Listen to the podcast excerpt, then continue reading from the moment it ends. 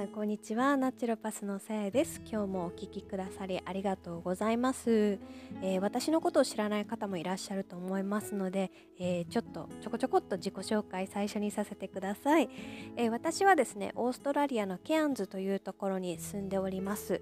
で、えーと、オーストラリア認定の自然医療療法士ナチュロパスという資格を持っていまして、えー、こちらの資格を利用して自身のクリニックで日々診療を行っております、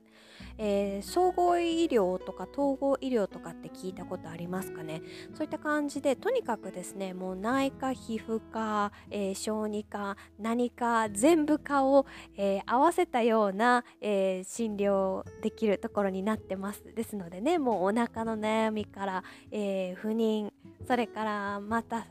あとは何でしょう。お子さんのね健康の悩み ADHD の患者さんも結構いらっしゃるんですけれどとにかくですねいろんな症状に対してそのね症状を軽減もちろんしてあげるんですけれどもそれ以上にですねどうしてそうなってしまったのか例えばね不妊だったら不妊の原因って本当にいろいろあるんですよで結構ありがちなのが女性の方だけ妊活って結構頑張りがちなんですけれど不妊の原因ってねこれ3分の1は女性その3分の1は男性残りの3分の1は、まあ、不明という感じで実はねあの女性だけが頑張るものではなかったりもするんですよね。でなのでこうカップルでねしっかりと受診していただくことをおすすめしていたりで例えばね、まあ、女性の方から始めたいといった場合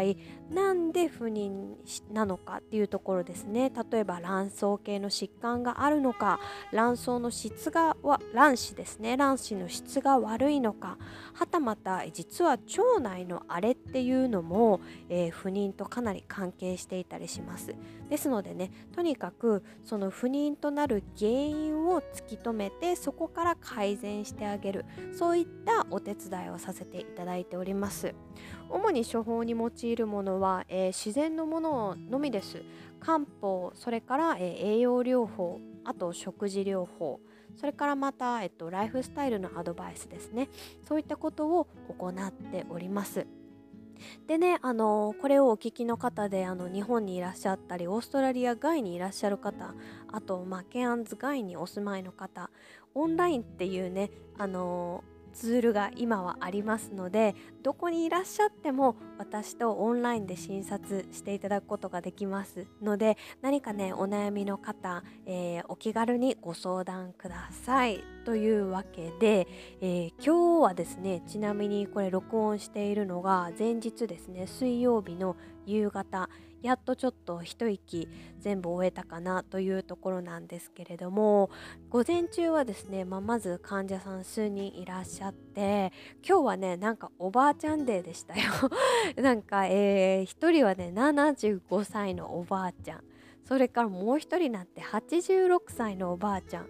人でね未だに運転してこられるんですよね。そしてあのお家ね一人暮らしなんですけれど家事とか料理とかももう全部ねまだ自分でされるんですよ。素晴らしいですよね。あのまあ残念ながらちょっとがんをねあの持っている方なのでそこのサポートを行っているんですけれどもまあかれこれも会ってからですね1年以上経ってますが私が治療を始めてからはですねとにかくそのがんからの痛みっていうのが一切なくなったということですごいね喜んでくれてます。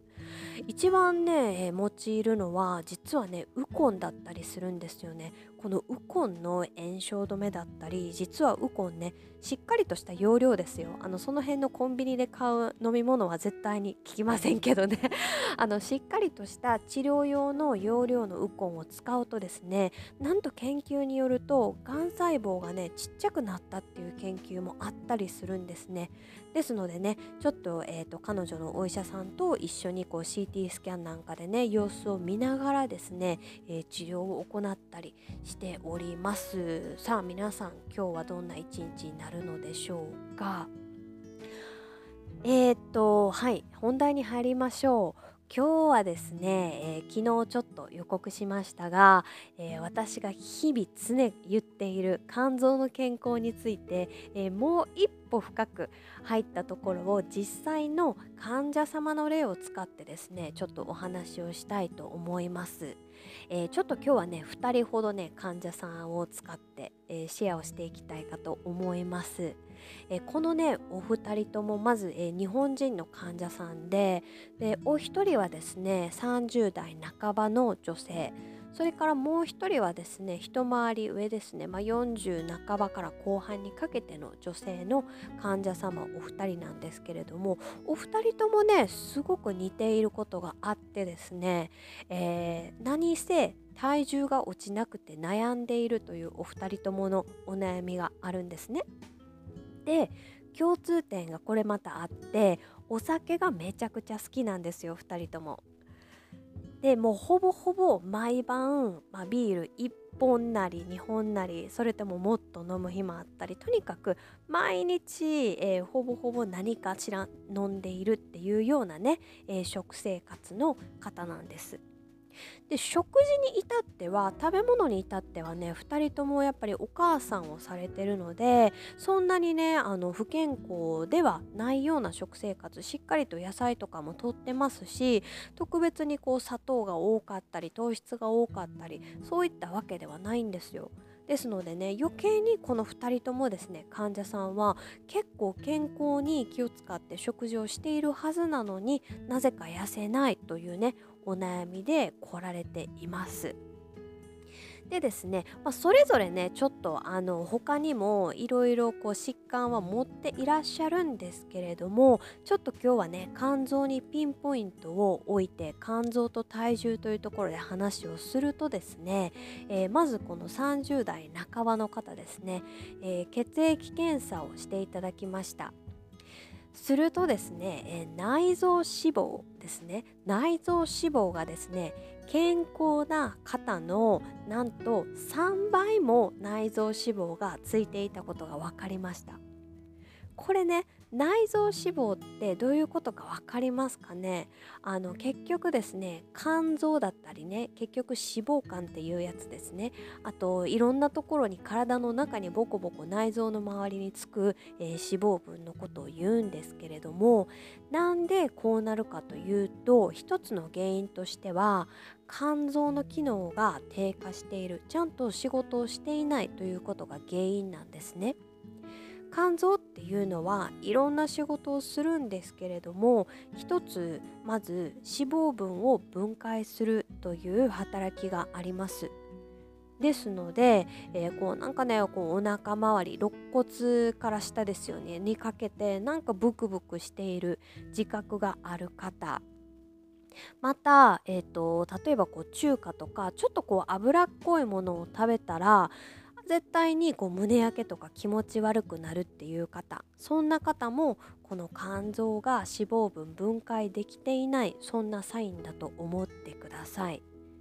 でねこの30代半ばの方なんですけれど内臓脂肪が3倍もあるということで結構、えー、焦りました でどうしたらいいのかと相談されたのでですねまずは肝臓このアルコールですね。アルコールからちょっと肝臓を休ませてあげてくれという話をしました。えするとですよ、えー、あのお酒をねちょっとじゃあもう週末だけにするということで、えー、禁酒されて3日間禁酒してそこで、えーと体重を測ったらですねなんとお酒を飲まなかっただけでですよ。体重が1.5キロも減ったそうなんです。すごくないですか？すごいですよね。3日間だけでなんと体重が1.5キロも減った。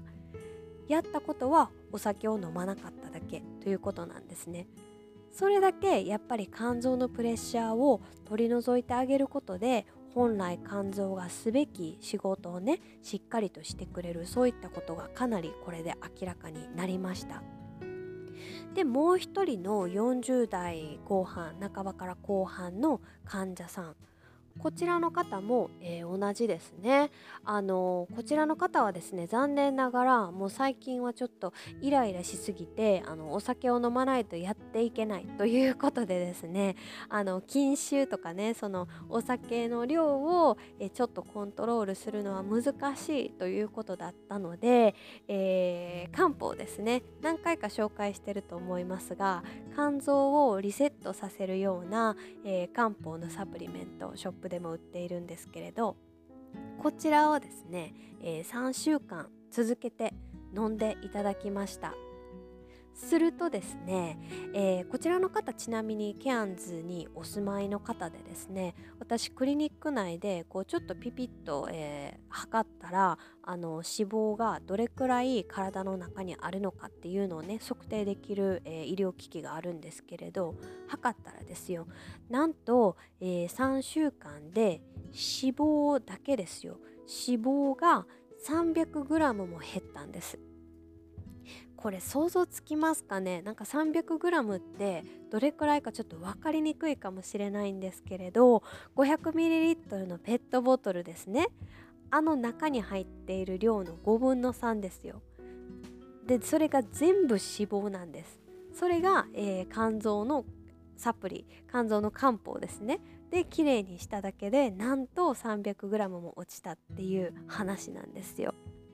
でこの方ですね以前にもちょっとあの治療をね治療というかダイエットですねを協力させていただいたことがあってですねその際には、えー、お酒もね週3日ぐらいに抑えたんですよ。お酒を週3日に抑えてそしてこの肝臓のリセットサプリを、えー、続けて飲んだところですねこれ驚きますよ1ヶ月で脂肪だけで1キロ落ちました。でこれを5ヶ月間続けてみたんですよ。すると綺麗なグラフでですね1ヶ月ごとにしっかりと脂肪だけが1キロずつ落ちていったんですね。つまり、えー、お酒っていうのはやっぱりそれほど体にプレッシャーを与えているということが一つ。それから、えー、肝臓をやっぱりリセットするということはそれほど脂肪分の分解力もめちゃくちゃパワフルにまた元通りになるということなんですね。どう思いますか皆さん。というわけでねあの体重が減らないっていうのはいろいろね人によって理由があるかと思いますがこの特に肝臓っていうのはもうメインの臓器になります。ので一番に目を向けたいのはこの肝臓の健康だと思ってください。ですので昨日もちょっと言いましたけれども特にお酒が好きコーヒーが好きタバコをよく吸うそれから、えーと、ご職業の関係でこう美容系だったりあと建築関係だったりとにかくちょっとこう化学物質を常に吸っていたりとかこう指でねつけていたりとかですねする方っていうのはかなり普通の方より肝臓にプレッシャーがかかっていると思ってください。そんな方はまずは、えー、肝臓のリセットをすることをおすすめします。という話でした。いかがでしたでしょうか？えー、まあねこんな感じで、えー、頑張って毎日あげようと思ってるんですけれど私も娘が小さくてですね なかなかあげれない日もあるかもしれませんがご了承ください。えーと、取り上げてほしいトピック感想何でも結構です。ぜひ、えー、コメントだったりあとインスタグラムの方の DM とかでもねメッセージいただいてます。皆さん本当にありがとうございます。できるだけねいただいた質問を取り上げて、えー、お話ししていきたいなと思っていますのでお気軽にメッセージくれたらとっても嬉しいです。というわけで本日は、えー、肝臓の働きこんなに大事なんだよ。お酒を飲むとこんなに肝臓にプレッシャーかかっているんだよ。というお話でした。また、えー、次回もお楽しみにしてください。それでは最後まで今日も聞いてくださりありがとうございました。素敵な一日をお過ごしください。ナチュロパスのさえでした。